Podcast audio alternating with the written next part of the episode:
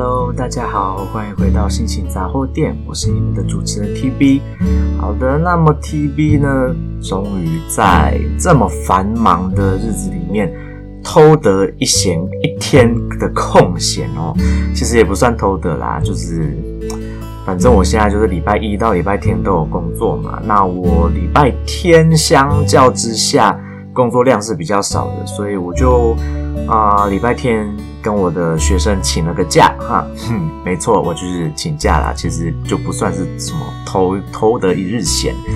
我是请假，好不好？我请假，那为什么我要请假呢？就是啊，TB 在美国念研究所的时候的一位好朋友跟他的女朋友来台湾玩。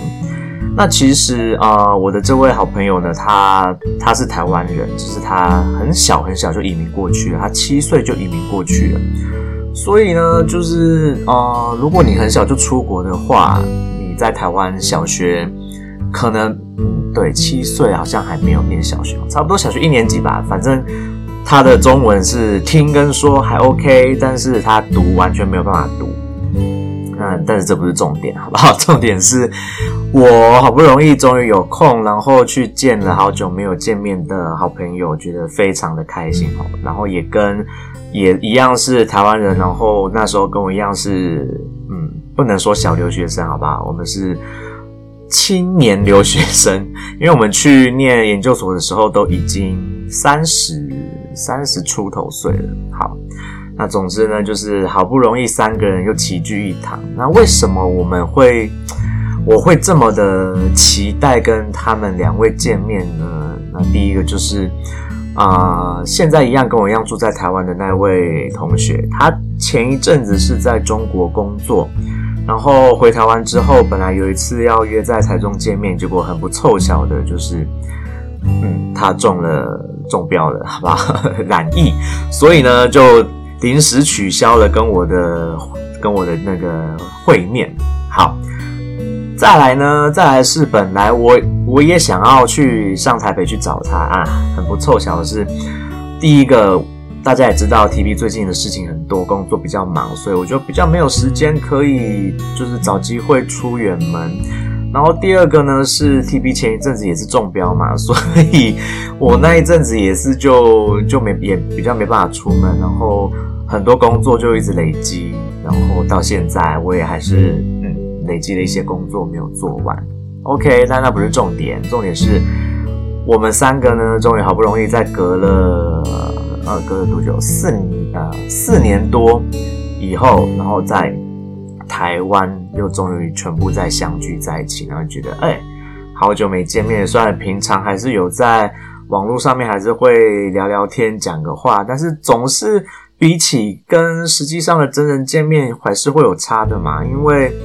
网络上的聊天，我们又加上有时差，然后就比较没有办法，然后大家又各自有事情在忙，就比较没有办法好好的，真的就是像是之前的，就是同学那样子，一整天可以这样子聊天哦。所以我这次就很期待上台北，然后终于我就是跟我的学生请假，可以上台北一天，然后也陪着我的好朋友和他的女友，我们就这样子在台北。当然是靠着台北那位同学当地陪啦，我我就是我也是当观光客这样子，在台北过了一天，然后很快乐，吃了一顿好好吃的东西，然后也去逛了一些我以前住在北部的时候没有去过的地方，或者是有去过，但是现在已经整个都不一样的地方，这样子看了一下，逛了一下，但重点还是在跟好朋友聚在一起聊天的那个快乐的氛围。好啦，那我们三个呢，当时一起在美国念研究所，念的都是 leadership and management。那我们的专长其实都是 HR，就是人力资源管理。然后呢，好啦，好玩的事情就在这啦。大家也知道，TB 呢当了。一年的人资，然后我就不想当人资了，好不好？就就是这一年在当人资之前，就是充满了热情，充满了就是期盼，想要为这个社会贡献一些什么，嗯，然后就在短短的一年内，这些热情，这些想要贡献社会的，当然想要贡献社会的心情没有消失啊，但是那个热情呢，就是消失的很。就就是无影无踪了，好不好？连连一点灰都看不见。然后呢，我的另外一位台湾的跟我一起去留学的那位朋友呢，嗯，他是连人质的工作都没有做。他呢，就是回来台呃，他在回台湾之前做了一件 TB 一直很想做，但是我我没有做到的事情哦。他在回台湾之前呢，就是把他剩下的钱就一路呢从我们当时是是在加州读书嘛，所以他就一路从加州西岸这样子横跨了整个美国往东岸过去，就这样子玩了呃，我忘记他在美国这样子是玩了几天，应该是十几天吧。然后就一路从美国的西岸玩到东岸，然后到纽约以后，再从纽约坐飞机飞到欧洲，然后一路玩欧洲也是玩了好几天，然后把钱全部花光以后再回台湾。我呢非常的佩服他呢，因为说像呃老实说啊，TB 我自己还蛮不敢自己一个人做这种做这种事哈。我如果要的话，我可能还是会约约个认识的人一起，至至少两个人一起我。我会比较不害怕，然后也觉得路上感觉比较有个伴。但是我这位同学呢，他就是非常的厉害，他可以自己一个人做这件事情。那当然，他在旅途中呢，他就是走贫穷路线嘛，因为毕竟他当时就也没什么钱，所以他就是去到了各个不同的城市或不同的国家呢，他选择的吃饭的东西就是比较便宜的路边摊啊，或市场的小吃，就比较不会去吃比较 fancy 一点的餐厅，那我觉得这样也很好啊，因为就是你可以体验到当地最淳朴的食物，然后最淳朴的生生活方式，那边的生活习惯，我觉得非常好。这是 TB 一直非常很喜，一直非常喜欢，然后很想要做的事情。然后再来是他选择住的都是青年旅社，那当然大家也知道住青年旅社，你东西就是得保管好，对不对？因为无论是在美国或者是在欧洲国家，青年旅社都是很容易遭窃的地方。那还好，我的朋友他就是只有就是带一个背一个背包啊，然后衣服就是轮流穿嘛。那穿脏了就赶快洗一洗，然后就晾干，一直这样轮流穿。所以他的行李就是小小一个，然后他也都随身携带，保护得很好。所以，哎，运气很好的是他在美国跟在欧洲旅游的期间都。没有遭窃，好，就没有损失财物。好，那这位同学呢，就是反正后来回到台湾，然后去中国工作，就是完全是做跟人资毫无关系的工作，好不好？好，再要再讲到我的这位美国的同学了，他呢是我们三个里面最早找到工作的人，因为他就是毕竟他是美国人，所以他当时在美国就一毕业以后，马上就找到了一份。呃，政府单位的人资工作，然后就一路从那个时候做到现在，所以也大概做了八年吧。诶诶，有这么久吗？我想想，诶，没有，没这么久。我我回台湾三年，诶，四年，已经要四年了。然后毕业毕业两一年多，所以五五六年。好，他就是在美国的政府单位，好，有的政府单位当人资当了大概五六年左右。然后呢，他现在就是那天我们在坐在一起聊天的时候，他就说：“OK，现在只要他能够找到任何其他不是人资的工作机会，他就会马上离开现在的职场。” 听到这里，大家就知道啊，人资不是只有在台湾难做哦，在美国也难做啊。无 呃，首先呢，我必须要说人，人人资的工作并不无聊，好不好？其实人资工作是有很多很有趣的地方是可以发挥的。然后我们呢，我先先不说，就是另外一位从来没做过人资的那位那位朋友，先说我跟美国这位朋友好了。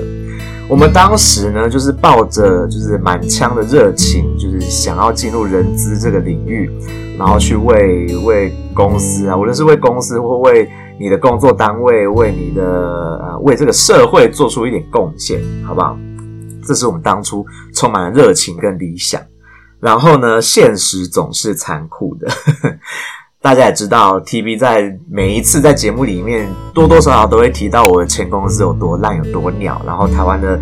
人资环境呢，就是在中小企业里面，人资到底是有多么的不被当人看啊，然后多么的两面不是人，被夹在。劳方跟资方之间，然后被大家讨厌，好不好？就算你做了再多的对的事，再多的好的事，然后为他们想再多，他们都不会感谢你，好不好？只当你就是一个垃圾，一只狗。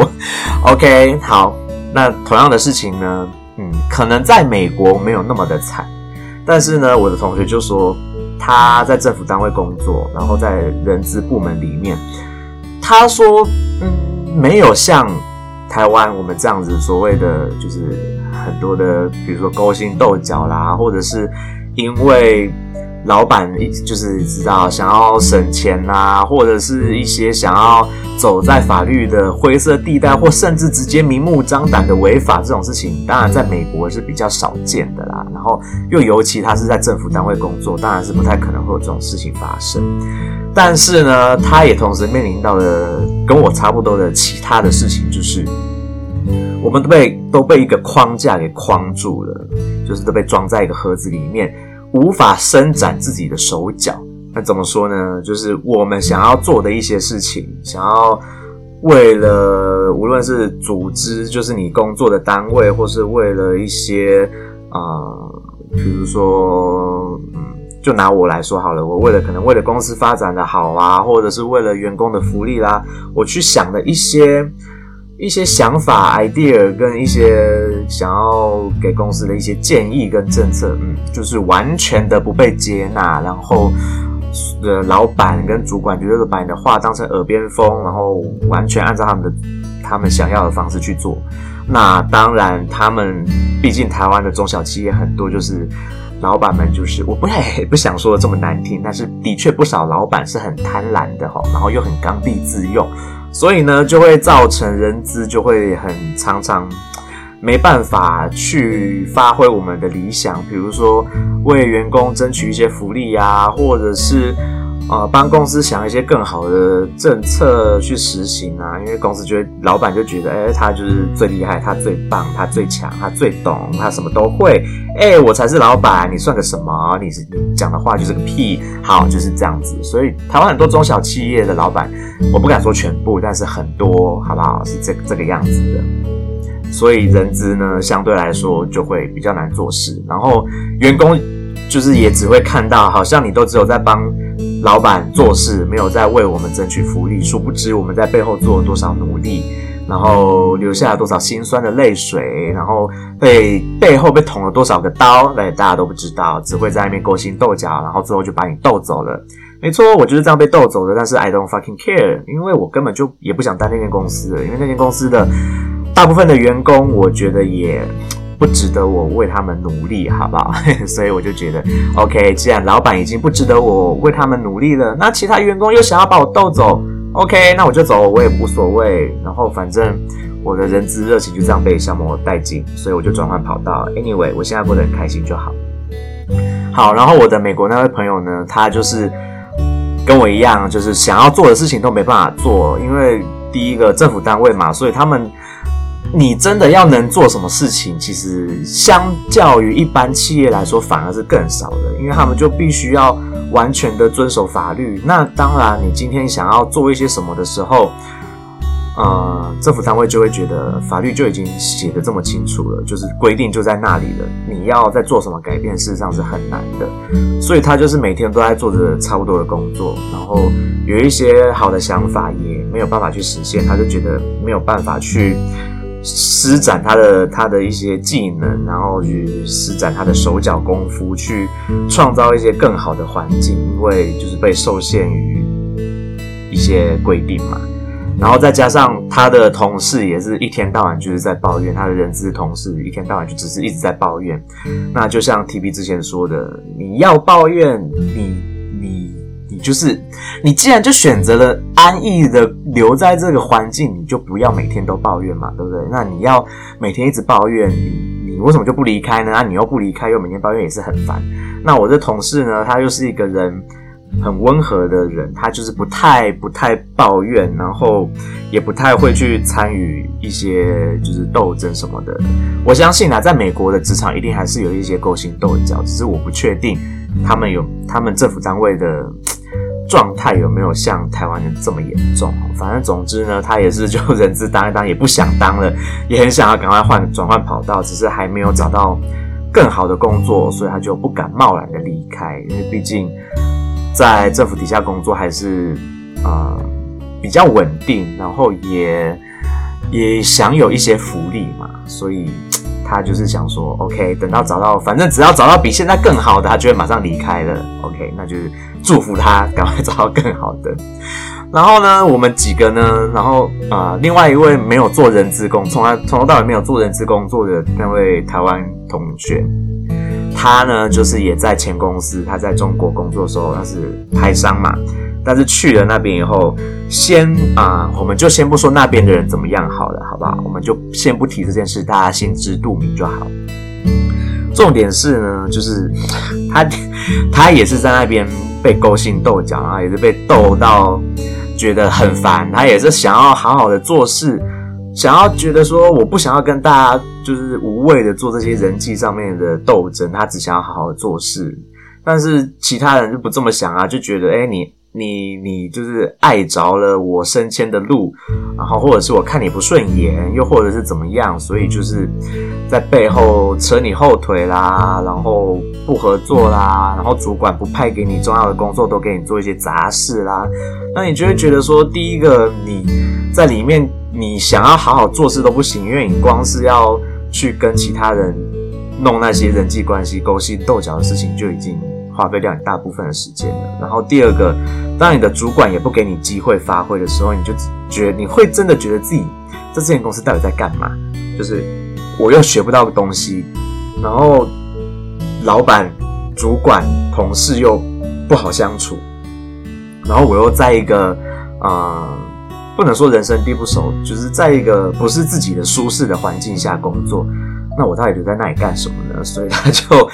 也是毅然决然的就跟公司说：“好啊，既然你们没有有没有意思，想要好好的栽培我，好好的用我，那没关系啊，我也走啊。”所以他也走得很阿萨里哈，就是也是很早就跟老板跟主管提出：“哎，我要离职，我要回台湾了。”OK，所以他就现在就回台湾，然后现在也处在一个茫然不知道要做什么样的工作状态啊。但是我觉得 It's OK，没关系，就是等你。真的好好的去想好自己想要做什么工作，再再去找就好，给自己一点时间休息，我觉得也没关系啊。那他现在虽然说收入比较少，比较不稳定，但是我觉得，嗯，你好好的休息一阵子，然后好好的思考你到底想要做什么工作，才是比较要紧的事嘛。因为毕竟我们的年纪已经不是到了说你真的想要就是随便换一个工作。就可以换工作哈。当然，我一直鼓励大家，你真的在现在这个职场待得不开心、不顺利，就是跳槽去别的地方。只是说，有的时候你还是要评估一下状况。好，那反正我就是觉得，诶，既然你也还没有想清楚你要做什么，那与其这样子贸然的随便去一间公司工作，然后又做得不开心又离开，倒不如好好的想一想，我想要做的事情是什么，然后再好好的去找。下一份工作，我觉得这样子反而比较实在。那他现在就是偶尔就是兼个差，跑个跑个外送，能够过活，我觉得就 OK 啊。那反正我觉得你只要不要到活不下去、会饿死的状态，我觉得无所谓嘛。反正好好的思考自己未来的人生才是比较重要的事情。好啦，反正。我们三个念完跟人资相关的研究所以后，就是大家都第一个，要么就不做人资，要么就是想要赶快离开人资的领域里面。OK，好啦，只是告诉大家，人资就是不是那么好当，无论是在台湾或者是在美国，都不是那么好做的。然后也不是如同我们当时所想的那个样子，是一个可以让你好好发挥你所学的一个领域。因为毕竟现实就是如此残酷。那我就也一直跟大家说嘛，在台湾，你如果要当人资，比较好的出路就是去去大比较大型的公司嘛，或者去外商，你就会有比较大的机会跟几率会是做的比较开心的。因为第一个就是他们相对来说，老板们因为公司比较大，当然就会比较多眼睛在看着你，政府也都在盯着你，所以你就比较。公司的老板就比较不会去做一些违法事情，然后去让你你们这些让我们这些人资就是一天到晚要在那边想办法，就是抹掉这些犯法的事情。那第二个大型的公司，通常人资会是一整个部门，它里面就是不是只有一个人，或者是两个人，或者是至少四到八个人在做人资的工作，然后也会分工分得比较细一点。所以当然他们还是会轮值嘛，每个人都还是都要会人资的工作，但是至少有人跟你一起分摊工作，然后有人跟你一起去想办法要让公司做得更好。当然就比起你一个人单打独斗，然后一个人去对抗。那些不知变通，然后脑袋顽固不灵的老板跟主管们，至少你还有伴嘛，对不对？好啦，反正就是我们三个呢，就被我的好朋友的女朋友，就是有一点点就是取笑，不能说取笑我们，就只是觉得我们三个也也是很好笑，就是贷款花了那么多钱，然后到现在还在还贷款，去念的一个研究所，就出来以后，就是大家都不想在这个领域待。那我其实也觉得说，嗯，他也不是说我们这样子浪费钱什么，他只是觉得我们三个这样很有趣，也不不是不是在嘲笑我们，只是觉得说，诶，那为什么当初我们要选择这样做？反正 anyway，我们当时也没有想到现实跟理想生活会会距离这么遥远嘛，谁会想到呢？对不对？你从你没有试过的事情，你也不会去去知道到底会发生什么样的结果。好啦，反正我们就是念完了。也也有从里面学到东西，然后也有从过去的工作经验里面去学到一些东西，才能够变成现在的我们的这个样子嘛。人不就是这样子活过来、成长过来的嘛？然后呢，我们三个就是感情会那么要好，就是因为我们在研究所时期有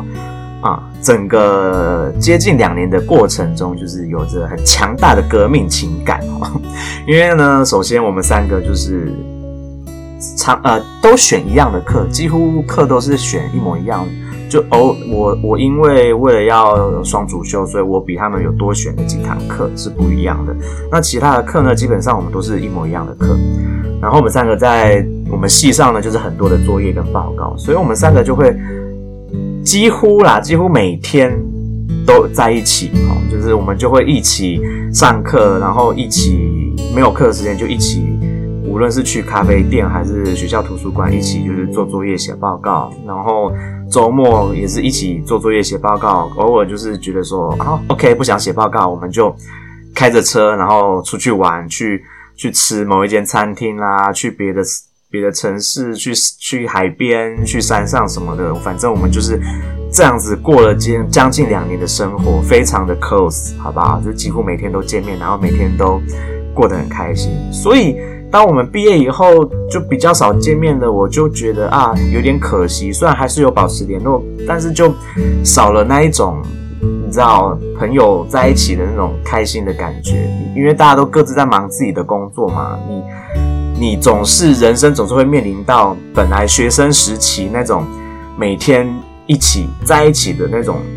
快乐的那种友情时光，它总有一天是会结束的，因为人毕竟会。会持续的往前进、成长，然后不得不去面对现实，必须要工作，或者是有的时候，甚至如果组成了家庭呢，你可能会很多时候把重心放在家庭上面，放在你的工作上面，你就会比较难去跟你的朋友们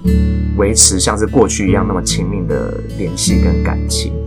但是很庆幸的是，我们三个的感情一直都很好。然后这一次啊、好不容易因为疫情，终于。就是趋缓，台湾也终于开放外国人入境台湾，我的美国好朋友才可以就是回来台湾探亲，看他的家人，然后顺便也跟我们这两位好朋友终于可以再重逢相聚，好不好？所以就是我的礼拜天呢，就过得非常非常的开心，然后也去了很多之前 TB 在台北生活的时候没有去过的地方，然后也看了很多台北的改变，也觉得诶好像偶尔这样子让自己放个假出去走一走也蛮好的，要不然最近 TB 把自己真的逼得有点紧吼，事情真的多到有点做不完，然后欠了很多的工作还没有给我的我的客户跟老板们，然后 OK 没关系，接下来我会把这些我该交出来的东西，我尽量在四月底之前交出来，因为。嗯，上个月花的钱有点多，然后看了一下账单，嗯，这个月我必须要赶快把翻译的那份工作交出去，然后才可以请款。好啦，那就是 TV 上呃这个这个礼拜天过的生活，然后还有对于人资这份工作，我跟我的朋友们的一些想法，以及